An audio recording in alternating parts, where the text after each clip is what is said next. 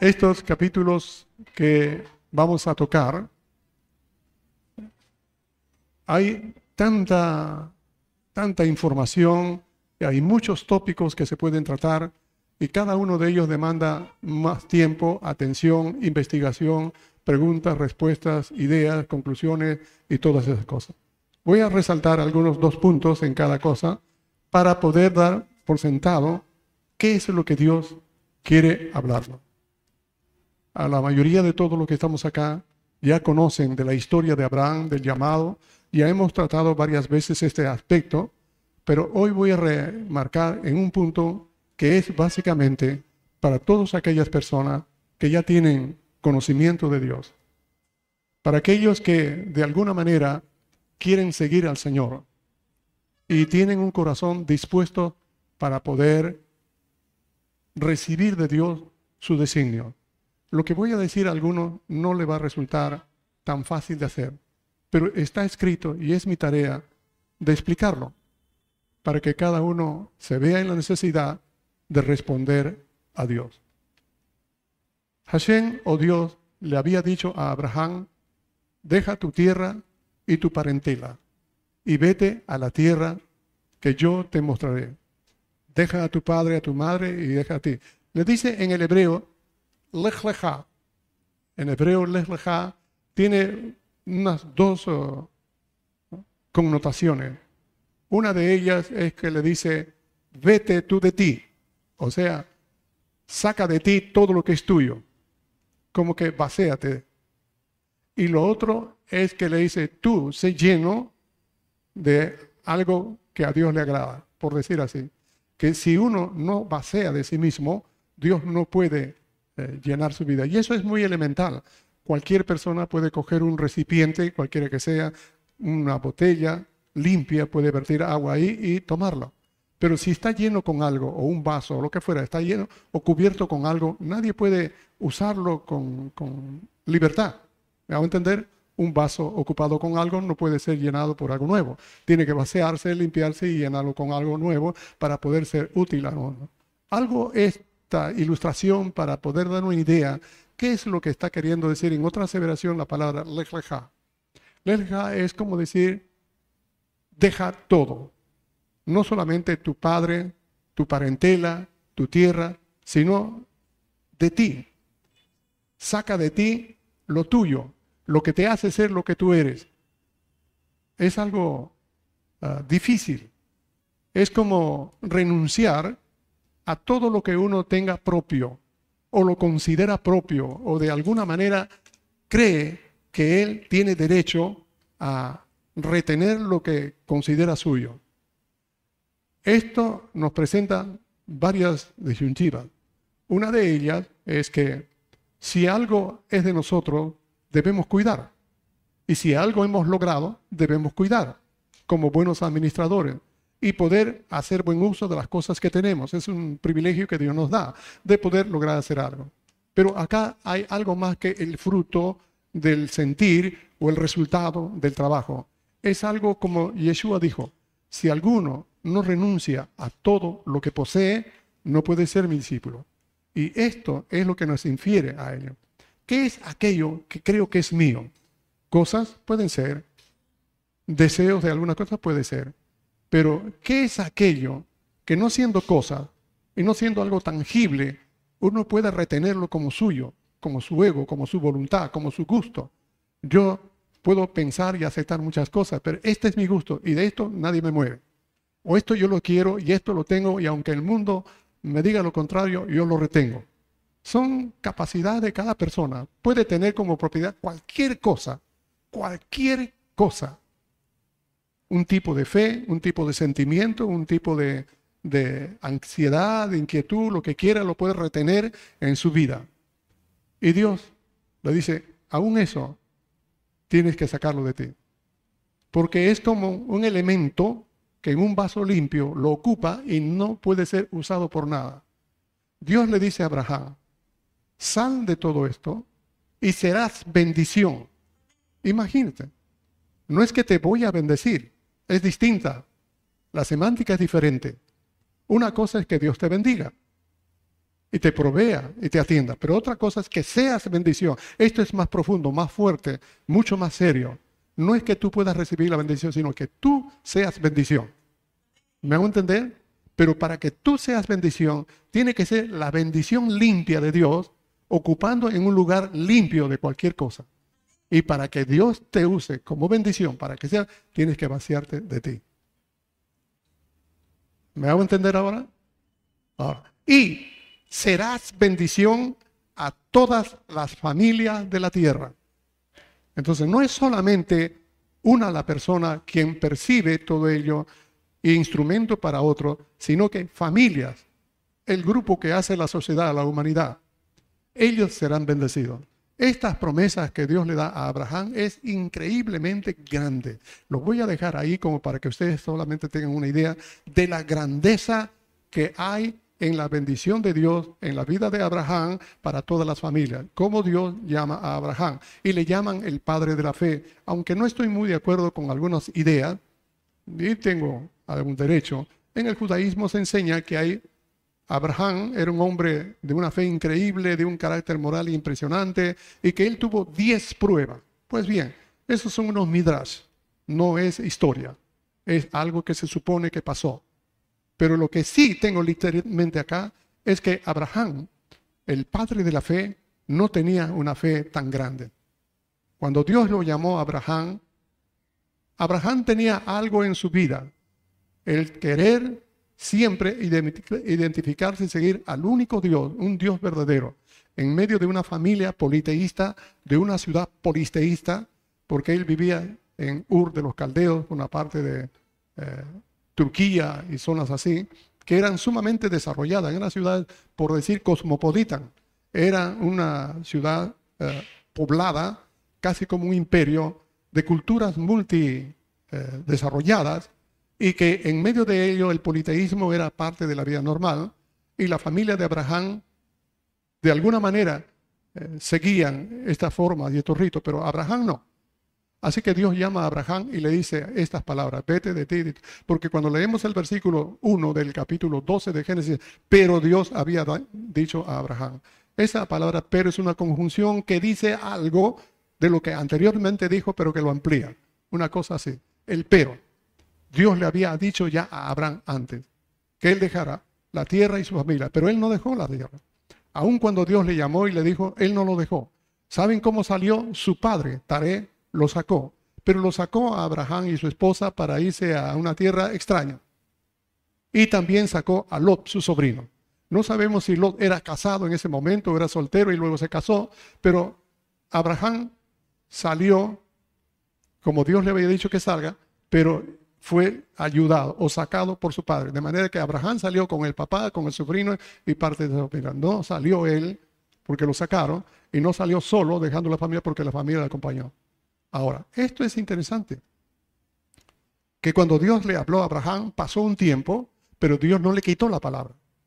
Dios ya le había dicho hace tiempo, y aunque él se haya olvidado, por decir así, Dios no olvidó. Él dijo una palabra y aunque pase el tiempo, no la cambió. Pudo haber cambiado de estado de ánimo, de circunstancia a Abraham, pero la palabra no. Hasta que él volvió en sí y salió. Pero cuando llegaron de viaje a una zona llamada Harán, no era la tierra prometida, allí se quedaron un tiempo. Y Harán era la ciudad también comerciante, ligada con la tierra prometida y con el mundo medio oriental. Sucede de que allí, después de un tiempo, muere el padre de Abraham, de Abraham en este momento. Y cuando muere su padre, Abraham se acuerda que Dios le dice, vete de tu tierra. Y recién después que muere su padre, él sale de Harán y se va hacia Canaán. Y cuando llega a Canaán, tiene 75 años de edad. Imagínese a esa edad como que recién Abraham obedece a Dios.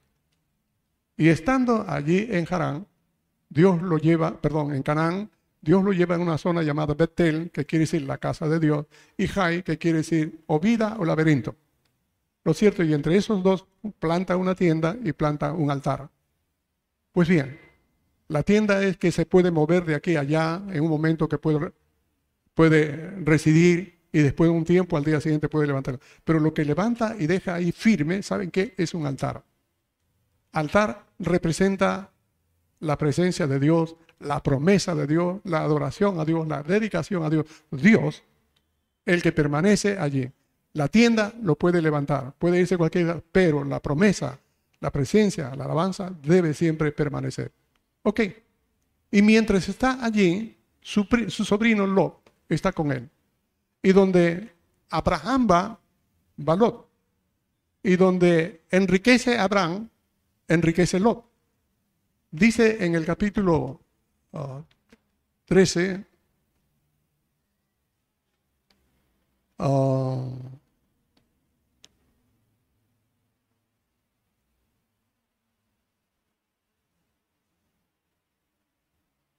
sí, en el capítulo 13 nos dice que Abraham, cuando se va a Egipto, sale también de ahí Egipto enriquecido.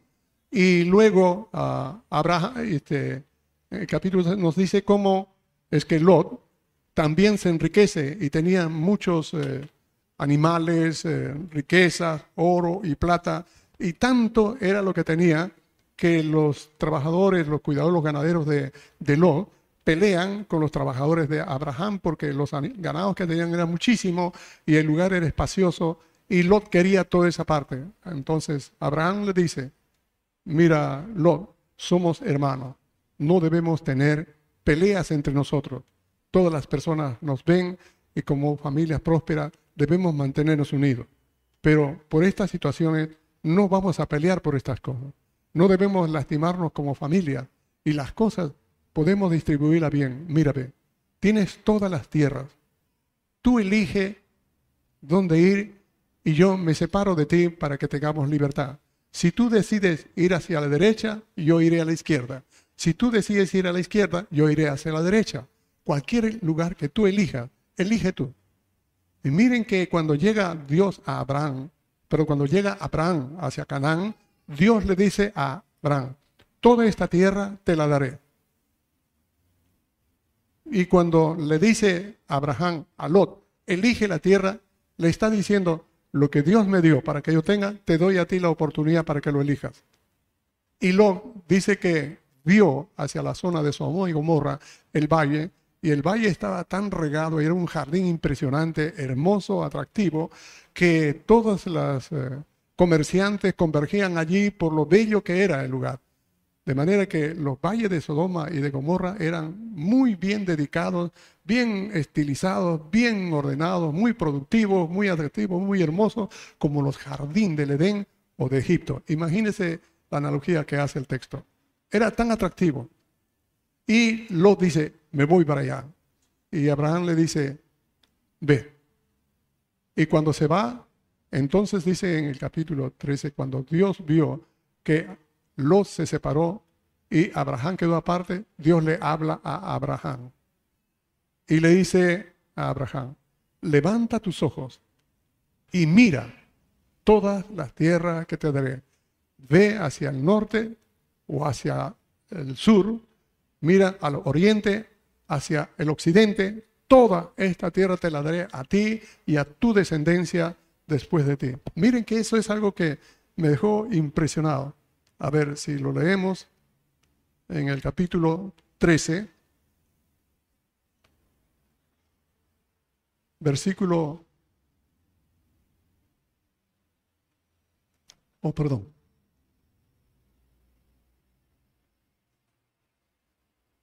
Lo he tenido, lo escribí y lo tengo confundido.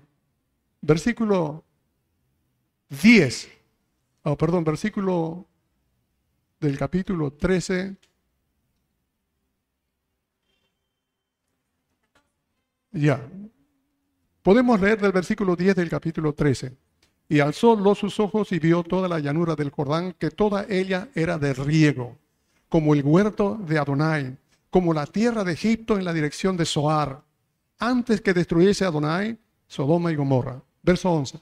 Entonces Lot escogió para sí toda la llanura del Jordán y se fue Lot hacia el oriente y se apartaron el uno del otro Y Abraham acampó en la tierra de Canaán, en tanto que Lot habitó en la ciudad de la llanura y fue poniendo sus tiendas hasta Sodoma. Mas los hombres de Sodoma eran malos y pecadores contra Adonai en gran manera. Verso 14.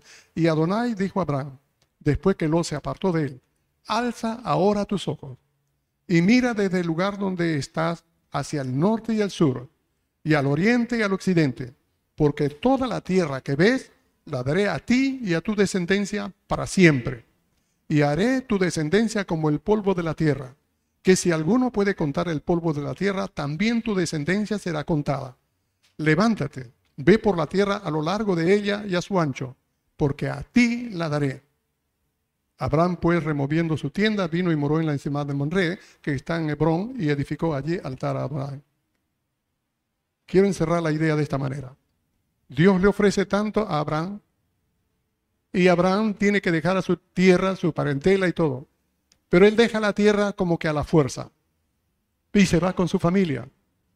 Y mientras él está a medio obediencia, y no está yendo solo y está con su familia a su lado, Dios no le habla mucho. Le guía, esta es la tierra que vas a estar, pero nada más le dice.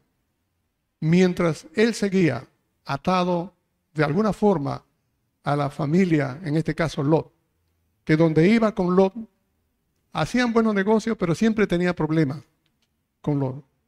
Hasta el momento en que se separa. Cuando Abraham queda solo, Dios le dice ahora, levanta los ojos y mira toda la tierra, en el norte, en el sur, en la izquierda, en la derecha, cualquiera, mira tu descendencia y todo lo que vas a tener. Recién, después que Abraham deja a su padre, deja a su sobrino, ¿Cuál es la lección? Una de ellas es, hermanos amados, mientras que en el corazón de nosotros pueda retener algún tipo de cariño, de un afecto más allá que el afecto hacia el Señor, va a impedirnos ver todo lo que Dios nos dice en su palabra. Muchas veces como Lot, también como Dios llamó a Abraham, él se coló, se coló, Dios no llamó a Lot, pero Lot fue y se juntó. Y mientras iba con él, prosperaba. ¿Se han dado cuenta? Él era un hombre que también fue bendecido, que también creyó en el Dios de Abraham, que tuvo un poco de fe en el Dios de Abraham, así como lo tuvo Abraham. De alguna manera él estaba contagiado, pegado, tenía a su pariente, él sí cree, Dios lo bendice, yo me pego a él, también me bendiga. Y lo hizo. Pero el corazón de, de Lot es otra cosa, eso vamos a tocar luego. Pero el corazón de Abraham era que por el cariño a su familia, por el cariño a su padre, él se quedaba con su padre en Harán hasta que murió. Como ya no está el papá, él sale, pero está con un cariño por su sobrino. Ese cariño no se le quitó, pero él lo puso en su lugar. En otras palabras, nosotros podemos querer muchas cosas. Y no es que Dios diga que está mal. Usted puede querer muchas cosas porque Dios a usted le dio gusto le dio un sentido en que pueda apreciar lo que mejor le parezca a usted. Y tiene usted el poder, el derecho, porque Dios se lo dio. Disfrútelo. Pero si usted quiere conocer lo que Dios le está ofreciendo y está en su palabra, mientras tenga algo que usted apetezca más que Dios y su palabra, no va a poder entenderlo. Yeshua dijo, el que quiera hacer la voluntad de Dios, conocerá si esto es de Dios o yo hago por mi propia cuenta. En otras palabras, cuando uno está dispuesto a hacer, este va a conocer. Pero si uno dice, yo quiero conocer bien para después hacer, nunca sabrá nada. Porque a Dios no le importa tanto lo que decimos, sino cuánto estamos dispuestos de hacer. Y si es que el corazón nuestro está dispuesto a hacer lo que Dios quiere, Dios que escudriña los corazones le brinda el camino. Por eso hay muchas personas que, aunque no sepan mucho y no tengan tanta preparación muy elaborada en tecnicismo, pero sí una disposición para hacer al Señor, no importa su nivel cultural, importa la disposición de querer hacer, Dios a este le muestra cosas. Pero si no está dispuesto a hacer, Dios no le muestra. Siempre va a estar mendigando. Va a estar como Lot. Ok. ¿Qué es aquello que nosotros amemos más? Que nos impide ver lo que Dios quiere darnos. Dios esperó años a Abraham para que aprenda a obedecer.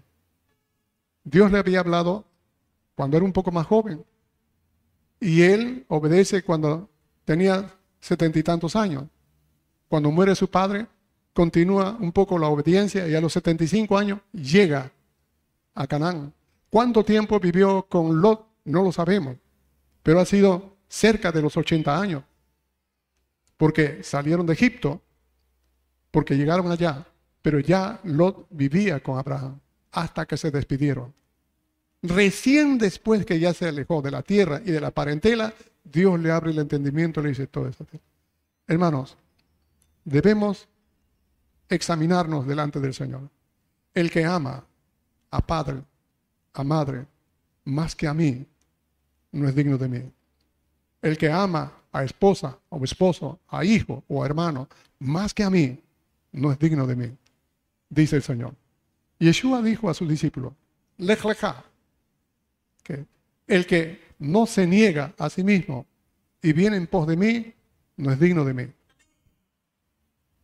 Por eso decía, estas palabras que están acá infieren a pensar bien en qué es lo que impedimos a Dios que nos revele su verdad. No es que Él nos los dé, es que nosotros estamos ocupados con algo. Uno, vayamos al capítulo 14. Y estamos hablando acerca de versículos desde el 1 en adelante. Nos ponemos de pie otra vez y leemos. Aconteció en los días de Anrafel, rey de Sinar, Arión, rey de Elazar, Kedorlaomer, rey de Elán, y Tidal, rey de Goyín, que estos hicieron guerra contra Bera, rey de Sodoma, contra Birsa, rey de Gomorra, contra Sinar, rey de Adma, contra Semeber, rey de Seboín, y contra el rey de Bela, el cual es Soar. Todos estos se juntaron en el valle de Sidín, que es el mar salado.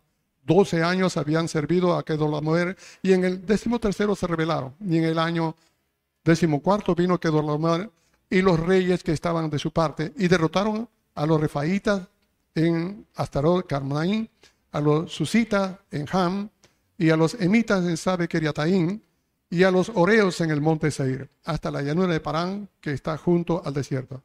Y volvieron y vinieron a, en Mispac, que es Cádiz, y devastaron todo el país de los amalecitas y también al amorreo que habitaba en Hasen Suntamar y salieron el rey de Sodoma y el rey de Gomorra, el rey de Alma, el rey de Seboín, el rey de Bela y el de Suar, y ordenaron contra ellos batalla en el valle de Sidín. Esto es contra Kedorlaomer, rey de Elán, Tidar, rey de Coín, Amrasel, rey de Sinar, Ariol, rey de Lazar, cuatro reyes contra cinco. En el valle de Sidín estaba lleno de pozos de asfalto, y cuando huyeron el rey de Sodoma y el de Gomorra, algunos cayeron allí y los demás huyeron al monte y tomaron toda la riqueza de Sodoma y de Gomorra y todas sus provisiones y se fueron.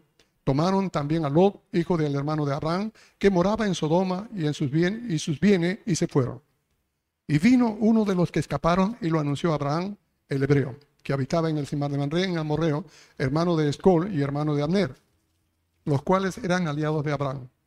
Oyó Abraham que su pariente estaba prisionero y armó a sus criados, los nacidos en casa, 318, y los siguió hasta Dan. Y cayó sobre ellos de noche, él y su siervo, y los atacó, y les fue siguiendo hasta Joba, al, al norte de Damasco, y recobró todos los bienes, y también a Lot, su pariente, y sus bienes, y a las mujeres y demás gente. Amén. Tomen asiento, por favor.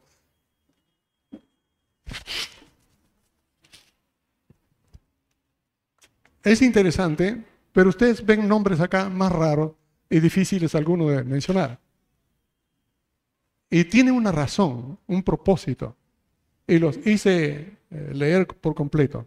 Pero el pasaje no solamente queda en cómo una confederación internacional, porque es un pueblo de países que se juntaron, cuatro que habían dominado toda la parte del sur de la planicie, por donde está el Mar Muerto, donde participa Jordania, Transjordania en estos momentos. Entonces, los derrotan a estos cinco ah, reinos donde estaba Birsa, Bela, los reyes de Sodoma y de Gomorra, Adma, Seboín, Soar. Y destruyen las ciudades, se llevan cautivos y las riquezas a todos. Y entre los cautivos está Lot, que se separó de Abraham. Así que dice el texto bíblico que uno de los que escaparon vino hasta Abraham y le contó la historia y él armó su siervo 318 que habían nacido en casa, que era un ejército. Los preparó. Era un hombre tan prudente, tan rico, tan organizado, que siendo un buen comerciante, siendo una buena persona porque la gente lo estimaba, también era muy inteligente porque había preparado un ejército. Más la alianza que había tenido con Skoll y otros más, se juntaron y fueron detrás de todos los cautivos, detrás de esos ejércitos que habían destruido Sodoma y Gomorra. Y fueron de noche. Distribuyeron de tal manera en la noche que sorprendieron a todos los enemigos y los vencieron y los persiguieron unos 160 kilómetros más allá, como para que ya no tengan que regresar. Regresan, toman a todos los cautivos, los liberan con los bienes y cuando llega Abraham hasta la misma zona, lo reciben dos reyes. Uno de ellos, el rey de Salem, Melquisedec, que es un personaje que aparece, que hay muchas eh, hipótesis de quién es, que es descendiente de Zen, de que es descendiente de Jafet y que es, estaba en el reinado de, de una zona de Salem. Han hecho historias de ello. Puede ser, no se sabe. No hay del todo una certeza de que eso puede ser. Y este rey trae alimentos para todos los que habían venido de esa guerra. Y entre ellos les trae pan y vino. Y lo que él dice, dice, Abraham, eres bendito por el Dios bendito, creador de los cielos y la tierra. Eso para la oreja Abraham. Porque él creía en este Dios así. Y cuando lo escucha esto a Melquisede, él se da cuenta que este no es cualquier sacerdote.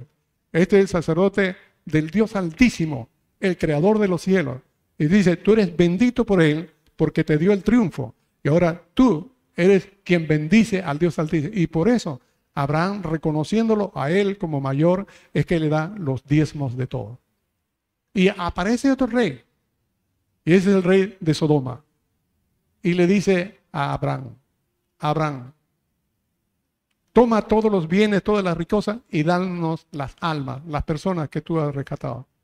Imagínense, Abraham le dice que él hizo un pacto con Dios de no tomar de Sodoma y de Gomorra ni siquiera un pasador de una sandalia, para que no digas yo enriquecí a Abraham. Así que esa es la conversación que tiene con este rey de Sodoma y lo deja.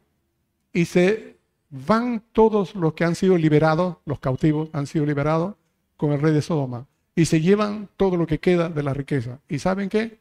Lo se fue con ellos. Él había ido seducido por la belleza de Sodoma y Gomorra y había terminado esclavizado en Sodoma y en Gomorra.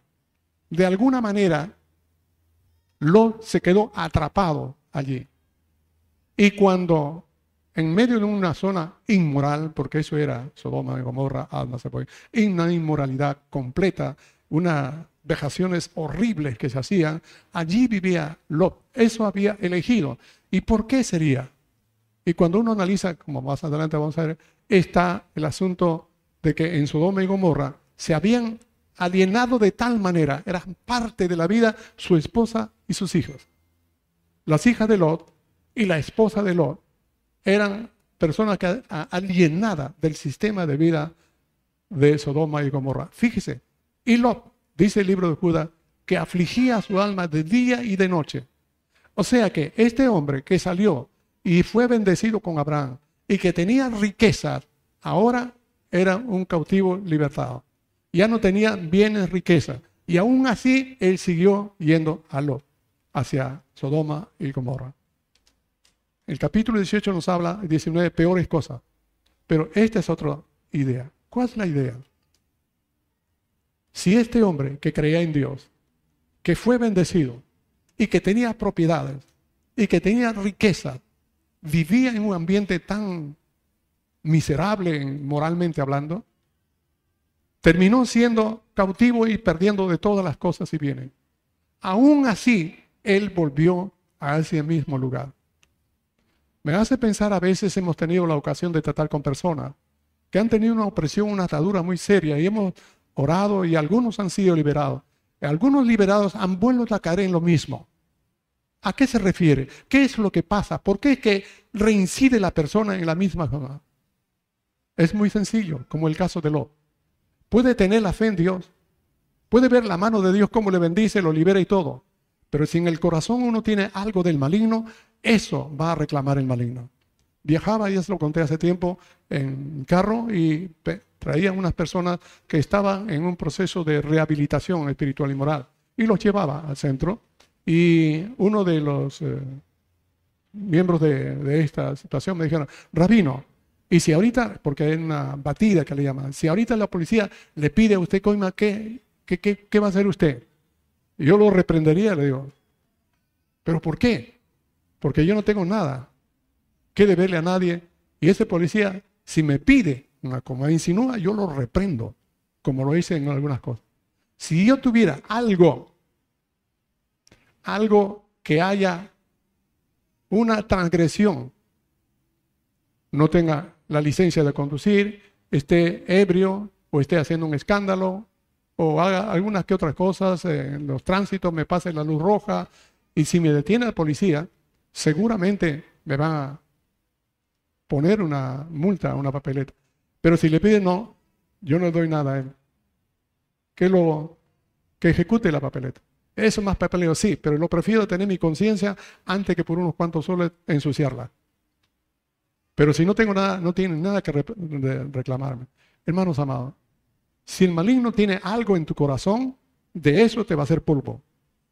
Es como el anzuelo de un pez. Solo un ganchito de metal lo atrapa en la, la boca. Y todo su cuerpo, cualquiera que sea, queda atado al deseo del pescador. ¿Qué es lo que Dios quiere hacer contigo? Grandes cosas. Y te da la oportunidad. Y te bendice y te habla, te lleva, te provee, hace todo. Pero si el corazón tuyo todavía tiene algo de lo mundano, de lo que al diablo le gusta, de lo que le pertenece y a Dios no le gusta, vas a terminando a ser un títere. Un títere. Aún creyendo en Dios. Hay personas que en las iglesias vienen buscando ayuda y recursos, pero no están dispuestos a soltar aquello que en el corazón a Dios no le agrada. Puede ser cualquier cosa cualquier gusto. Yo no sé qué es lo que puede ser, porque para mí puede ser esto, pero para usted no. Pero para Dios, eso que a usted le gusta tanto, ¿le agrada a Dios? Pregúntese, porque a mí me puede parecer normal, a usted le puede ser precioso, pero a Dios, ¿cómo le parece? Así que no es cuestión de gustos personales, es cuestión si a Dios le gusta o no le gusta. Es lo mejor, la regla.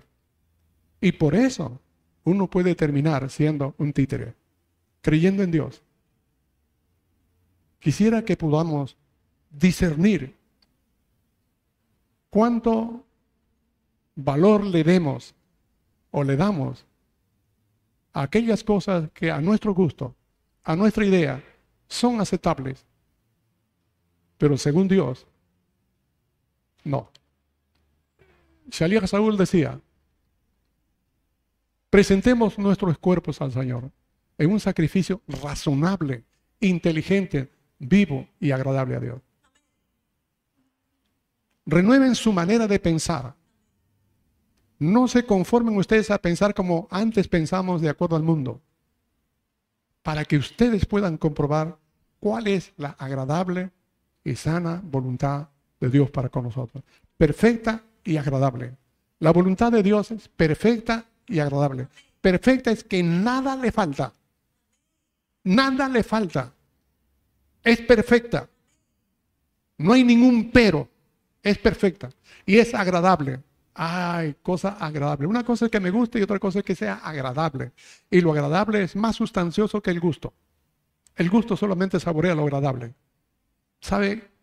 Me parece que mientras nosotros todavía retenemos algo, como un cariño o como un gusto, no vamos a conocer las cosas de Dios y uno nos puede llevar como títeres lejos de la voluntad de Dios. Capítulo 15 de. Ya estamos avanzando. 12, 13, 14, 15. Dice el texto. Después de estas cosas vino palabra de Adonai a Abraham en visión diciendo, no temas, Abraham, yo soy tu escudo y tu galardón será sobre manera grande. Y respondió Abraham, Señor Adonai, ¿qué me dará siendo que ando sin hijo y el mayordomo en mi casa es ese Damaseno Aliazar?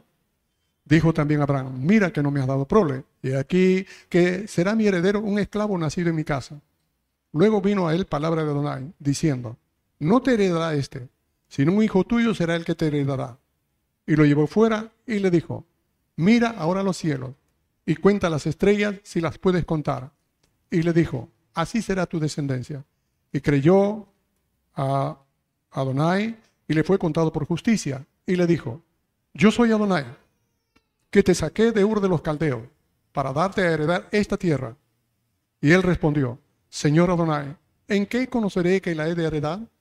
Y le dijo, tráeme una becerra de tres años y una cabra de tres años y un carnero de tres años, una tórtola y también un palomino.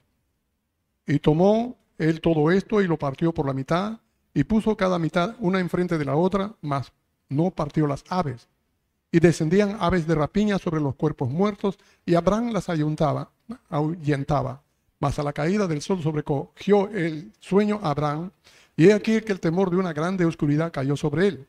Entonces Adonai dijo a Abraham, ten por ciento que tu descendencia morará en tierra ajena y será esclava allí, y será oprimida cuatrocientos años. Mas también a la nación a la cual servirán juzgaré yo, y después de esto saldrán con gran riqueza, y tú vendrás a tus padres en paz y será sepultado en buena vejez, y en la cuarta generación volverán acá, porque aún no ha llegado a su colmo la maldad del amorreo hasta aquí. Y sucedió que puesto el sol, y ya oscurecido, se veía un horno humeando y una antorcha de fuego que pasaba por entre los animales divididos. En aquel día hizo Adonai un pacto con Abraham, diciendo, a tu descendencia daré esta tierra, desde el río Egipto hasta el río Grande, el río Éfrete, la tierra de los eneos, los eneseos, los camoneos, los eteos, los fereceos, los rafaitas, los amorreos, los cananeos, los kerkeseos y los jubeseos. Amén. Hasta ahí. En resumen, así como Dios saca a Abraham y le va abriendo la posibilidad de que él poco a poco vaya aprendiendo a obedecer. Eso es interesante que nos debe consolar. A veces Dios nos dice y no creemos poder obedecer. Va a ser difícil. Cuando yo conocí al Señor, cuando recibí al Señor, fue para mí una experiencia. Pero yo decía, tiene que bautizarse, me decía. Yo no, eso no es para mí. Tal vez más adelante, quizás, pero ya está bien que yo crea en Dios, pero bautizarse ya es otra cosa. Me fue eso una lucha. Pero Dios en su gracia, en su misericordia, tuvo paciencia conmigo hasta que no pasó ni tres meses. Yo, yo quería, pedía bautizarme. Me decía, espérese. No, no, yo ya quiero. ¿Qué impide que sea bautizado? Yo estaba desesperado. ¿Qué es lo que estoy tratando de decir? Como Abraham, nos da una orden y nos cuesta entenderlo podemos obedecerlo y poco a poco vamos a ir aprendiendo a obedecer, hasta obedecer, acostumbrarnos a obedecerle. Ahora han pasado los años, ya sé que si dice él, hay que obedecerlo, nada más. Y ya no tengo que luchar. Eso pasó con Abraham. Él poco a poco fue obedeciendo. Y luego ya Dios le abrió el entendimiento. Pasó lo de Lot, él rescató a Lot y de nuevo volvió hacia Canaán, a la tierra. Y estando allí, ya habían pasado como 10 años más de lo que había entrado a, Canaán, ya tenía 85. Era la noche, porque nos habla que Dios le dice a él, yo soy tu escudo y tu galardón. Tu galardón será sobremanera grande. Le dice, no temas, Abraham. Él en su meditación de la noche, tal vez tenía insomnio o no dormía, pero era tal la hora en que Dios le dice, no temas, Abraham. Como que él a los 85 años de edad está pensando algo en el futuro. Y muy probable está pensando en todos los bienes, a quién dejar. Y ya tiene 85 años, ya puede de repente morirse mañana o esa hora, o, dormir esa mañana, esa noche y no despertar más. Y Dios aparece y le dice, no temas, no te hagas problemas en seguir pensando. Le dice, tu galardón será sobremanera grande. Escuchen, cuando Dios le manda, Él no obedece muy bien. Poco a poco va obedeciendo y le muestra toda la riqueza del terreno. Y ahora le dice, tu galardón será sobremanera grande. ¿Te imaginas? Le abre el panorama a más grandes cosas, pero también aquí va a tratar algo con Abraham más, más directamente. Y entonces Abraham le dice, Señor, acá dice, Abraham le dice, versículo número 2, sí. ¿Qué me dará siendo que ando sin hijo y el mayordomo en mi casa ese es de Damaseno, Eleazar? O sea, mi mayordomo, él será el heredero. Yo no tengo hijo, tengo 85 años. Y le dice, mira que tú no me has dado prole. Y entonces, versículo 4, luego vino a él palabra de Adonai diciendo, no te heredará este, sino un hijo tuyo será el que te heredará. Padre, Abraham, ¿qué quiere decir? Padre enaltecido. Y un hombre que tiene el nombre de padre enaltecido tiene 85 años y no tiene ningún hijo. Y tiene un nombre que le dice padre. ¿A quién le padre? ¿De quién? De nadie. No tiene ningún hijo. Pero su nombre es padre enaltecido. Y Dios en el capítulo 17 le dice, y nunca más se llama tu nombre Abraham, sino Abraham, que quiere decir padre de multitudes. Y no tiene ningún hijo. ¿Qué le parece? Esas promesas de Dios son increíbles. Cuando Dios nos da algo, son increíbles. No la podemos creer, no la podemos asimilar de inmediato. Depende del corazón. Y Abraham le dice, ¿me va a heredar un hijo? Y entonces Dios lo llevó fuera. Versículo 5 dice, mira ahora los cielos y cuenta las estrellas si las puedes contar. Y él sale de su tienda y ve el espacio sideral, brillante de millones de estrellas en toda la cima. Abraham mira, ah, queda impresionado por el firmamento de brillantes estrellas. Y Dios le dice, así será tu descendencia. Imagínate. Eso lo estremece a Abraham y lo cree. Por eso Dios lo justifica. Entonces,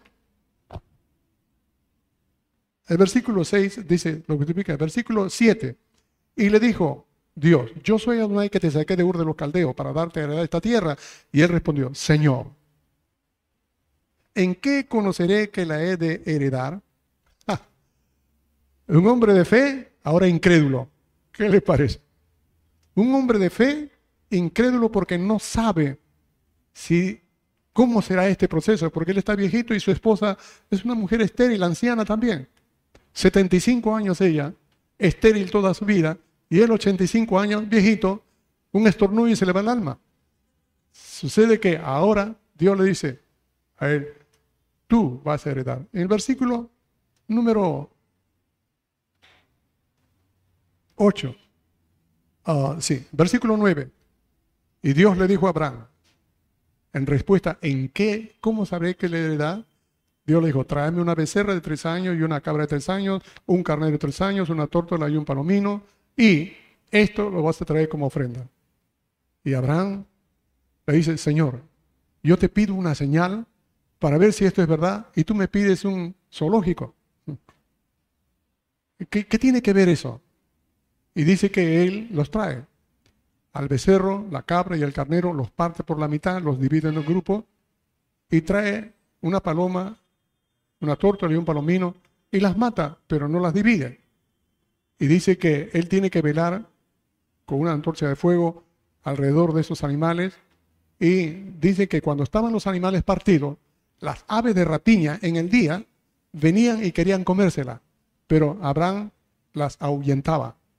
Y llegando en la noche había un fuego, por un lado, una grande oscuridad. Y cuando uno en el hebreo toma eso de una grande que describe las raíces son las tinieblas del infierno. Eso le viene sobre Abraham y él tiene temor. Y aparece una lengua de fuego alrededor de los animales y él dice que escucha la voz de Dios, que en ese día Dios hace un pacto con Abraham. Y te daré todas estas tierras pero de acá a 400 años, porque la maldad de los que viven en esa tierra todavía no ha crecido. Entonces, todo esto nos dice algo. Dios continúa abriéndole más bendiciones a aquel que aprendió a creerle. No es que ya están bendecidos y ahí quedó. Dios tiene mucho más. Cosas que ojo no vio, ni oído oyó, ni han subido en corazón de hombre, son las que Dios ha preparado para los que le aman. Dios tiene grandes cosas. maravillosas cosas que no podemos imaginarlo porque tenemos en la mente ocupada de tantas cosas e ideas que no nos permite ver, vislumbrar siquiera un ápice de las grandezas. Abraham se libró de muchas cosas y por eso Dios le estaba ofreciendo y dando más. Pero él seguía todavía como nosotros un poco incrédulo o escéptico. Y cuando dice, Señor, ¿en qué le da? Es cómo, cómo va a suceder esto. Eh, ¿En qué, ¿En qué puedo yo sentar mi confianza de que así va a suceder? Lo que tú me has dicho va a suceder, pero ¿en dónde yo puedo apoyarme? Fíjese, el secreto de este problema estaba en qué Abraham tenía que limpiar su base de apoyo. Su base de apoyo siempre era el Señor y sus promesas. Pero ahora Dios le da más promesas que le parece increíble. ¿Cómo me debo de apoyar? Por eso, porque él tenía algo que depositar, confiar, sostenerse para que esto que Dios dice es verdad, una señal es que Dios le pone estos animales. Y aunque puedan haber muchas apreciaciones al respecto, a lo que ya hace tiempo compartía con ustedes, hay algunos que no lo saben, lo voy a decir, cada uno de estos animales representan algo de nuestro carácter. El buey o el becerro representa la fuerza bruta de uno, la capacidad de hacer y deshacer las cosas, el que yo lo hago a mi manera y estas cosas con todas mis fuerzas lo hago, el que yo puedo hacerlo. Tú puedes. ¿Se acuerdan esos pensamientos? Tú puedes, tú lo vas a hacer. Ese es el buey, que siempre quiere hacer las cosas a su manera, confiando en sí mismo, confiando en su poder. Este es el pensamiento del mundo, mas no es el pensamiento de Dios. El pensamiento de Dios lo contrario, niégate a ti mismo. El pensamiento del mundo no, afírmate tu ego. Eso es el que viene del diablo. Eso viene del evangelio del reino de los suelos, no del evangelio del reino de los cielos. La fuerza del maligno es que tú te empoderes en ti mismo. Tu fuerza, tú. Eso tiene que ser partido por la mitad y presentado delante de Dios en fuego constante. Y velar para que nada del maligno venga y se lleve y te retenga con ese pedazo. Nada. Tienes que velar para que eso en verdad sea consagrado a Dios. No es que, ay Señor, te entrego yo mis emociones acá y se acabó, ya lo hice en oración. No, ahora tienes que velar para que eso no se levante. Ahora tú tienes que ver que eso en verdad sea consumido. Si no es consumido, tu oración es solamente puro bla, bla, bla. Traen una cabra de tres años. ¿Ustedes han visto el campo? ¿Cuántos conocen los campos con carnero? ¿Sí? Carnero. ¿Saben lo que es un carnero y una cabra? Sí, son diferentes, pero andan juntas. ¿Se han dado cuenta que son pastadas juntas? Pues bien, ¿qué caracteriza a una cabra de un carnero? En primer lugar, la cabra es independiente no le gusta acomodarse. Si toda la manada está yendo por allá, la cabra se va por allá, sube un murro, sube un árbol, se va por cualquier parte. El pastor tiene que estar detrás de ella para traerla. ¿Por qué? Porque así es la cabra. Y este mensaje es que le dice a Abraham, nuestra independencia, el que no nos, gusta, no nos gusta sujetarnos, el que nos gusta vivir libre sin que nadie nos diga nada. Eso. El hacer las cosas a mi gusto. Allá tú, yo sigo mira, allá tú. Pero yo soy independiente. Y eso es lo que también el mundo eh, enfatiza en la mentalidad de la gente. Y ahora ya no es en el mundo, sino en los niños. Se les enseña a los niños a ser independientes de todo. Y eso es algo que tiene que llevarse delante de Dios. Tu independencia, lo que te gusta hacer a tu manera, lo que quieres que nadie te diga ni controle, que siempre es tu gusto el que se impera porque tú eres tú. Delante de Dios, delante de Dios, eso impide que tú veas grandes cosas. Aunque seas bendecido, aunque tengas bendiciones, te va a impedir a que puedas recibir los galardones grandes. El tipo de manera independiente con que podamos vivir será el estorbo para Dios mostrar su grandeza. El otro animal es el carnero. Ya ustedes saben cómo es el carnero, les gusta cornear y esto nos habla de la obstinación. Cómo el carnero avasalla, golpea y no importa si hay una pared, una puerta, va corriendo y sigue golpeando, es su obstinación. Hay muchas personas que eso son fuertes en su vida. No les gusta que le digan nada. Quieren hacer las cosas a su manera. Están constantemente obstinados a lograr hacer lo que quieren. Como a veces he dicho y lo repito ahora, hay jóvenes que vienen diciendo, estoy enamorado. Esta es la voluntad de Dios. Y hay evidencias que indican que no es la voluntad de Dios. Pero ellos siguen y están acá buscando un consejo, buscando otro consejo, buscando no consejo, está buscando la aprobación, porque su obstinación está tan cercada, tan grandemente penetrada en su vida, que no quiere ver cuando las puertas se le cierran, cuando las cosas no son buenas. Y por más que le digan nada, se va contra todo y sigue adelante. La obstinación. Y he visto casos que personas obstinadas han terminado muy mal. Es otro animal que debe ser partido por la mitad, de tajo, no un pedacito, drásticamente. Pero las tórtolas y los palominos no los partió, sino entero los hizo consumir en el fuego. ¿Qué significa? La tórtola es una manera de reflejar el temor. Nos representa el temor. Y cada vez que nosotros vivimos en temor, ¿será esto? ¿Pasará así? De repente, no. Yo haré esto, pero esto.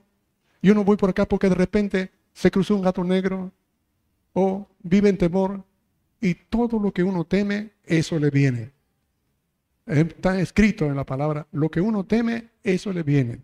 El temor es un, la Biblia dice, es un castigo. Es una fe al revés, negativa. Porque cuando uno cree que Dios va a hacer cosas maravillosas, puede suceder. Pero cuando uno cree que puede sucederle cosas malas, eso le va a suceder. O sea, es un tipo de fe que cree lo malo, no a Dios. Y el temor, eso es fe, pero al revés, y le trae mal. Por eso Abraham tenía que ser tratado en esa parte.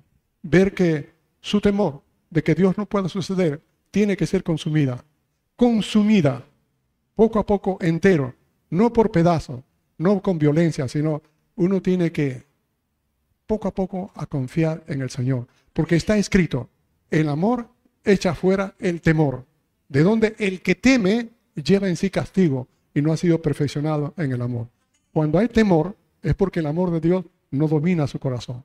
Cuando el amor de Dios domina nuestros corazones, cuando entregamos nuestra vida a Él, el Espíritu de Dios derrama en nuestros corazones de su abundante amor.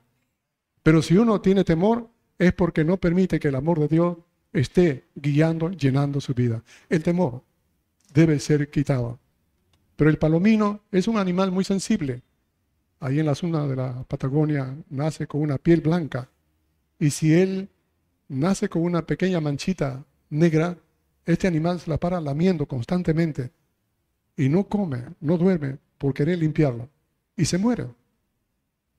Y esto nos habla de aquello de la sensibilidad.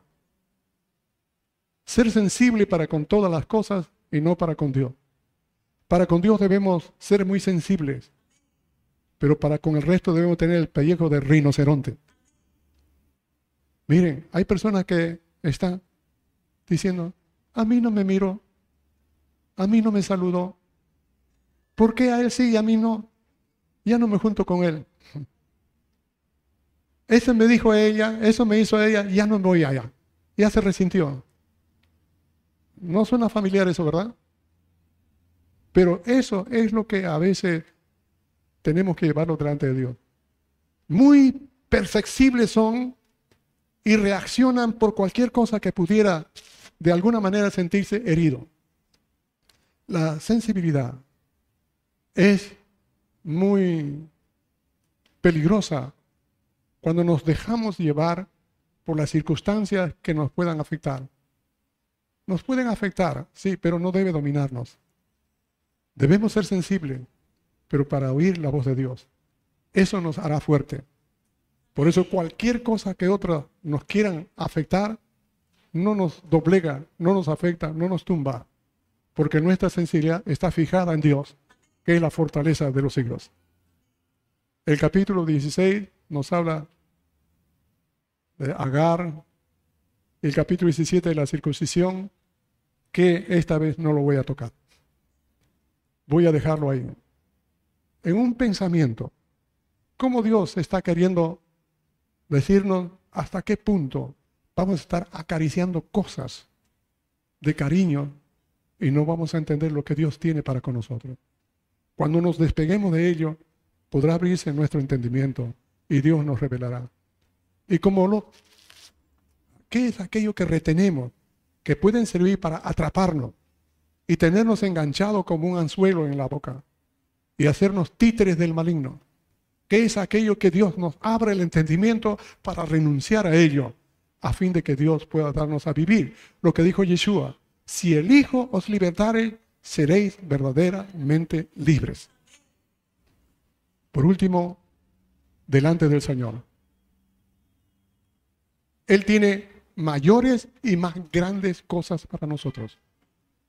Lo que tiene no es nada de lo que viene por delante, pero es necesario que usted tenga que ponerse en el altar de Dios y decirle, Señor, mi fuerza, yo la pongo delante de ti para que todo el poder que tenga y que tú me has dado haga para la gloria tuya, no para beneficio personal.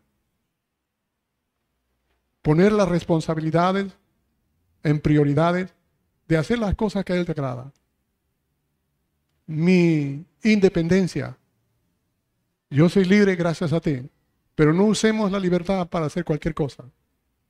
Ser libre, porque Él me hizo libre, pero no para vivir a regalada forma, independiente de no quererse sujetar. Dios va a hacer las maneras de aprender cómo sujetarnos a Él y seamos sensibles para escuchar la voz de Dios, el consejo de Dios, y no ser torpes y tercos como un carnero.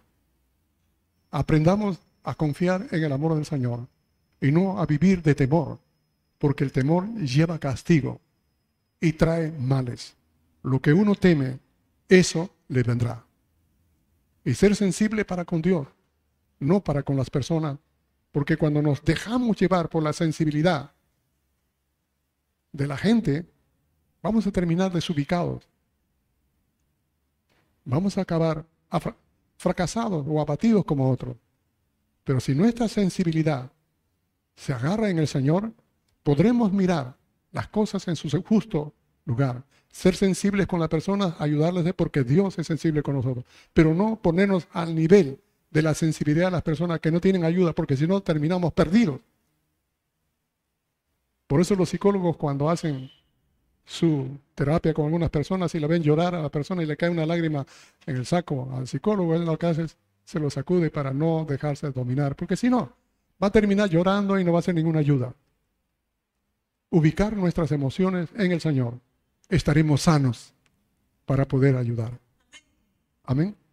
Vamos a orar. Te damos gracias, Padre eterno, en el nombre de tu Hijo Yeshua, por esta hora, por tu palabra por tu ayuda. Padre, te rogamos que tú nos ayudes a limpiar nuestra mente, nuestros corazones para obedecerte y entenderte y para liberarnos de cualquier atadura que tú sabes que pueda haber en nuestras vidas. Ayúdanos a poderte poner ante ti todas nuestras áreas de la vida y no retener nada que nos impida ver tu grandeza y tu galardón. Gracias por esta hora. Bendice a cada uno de tus hijos. Beshen Yeshua Hamashiach. Amén.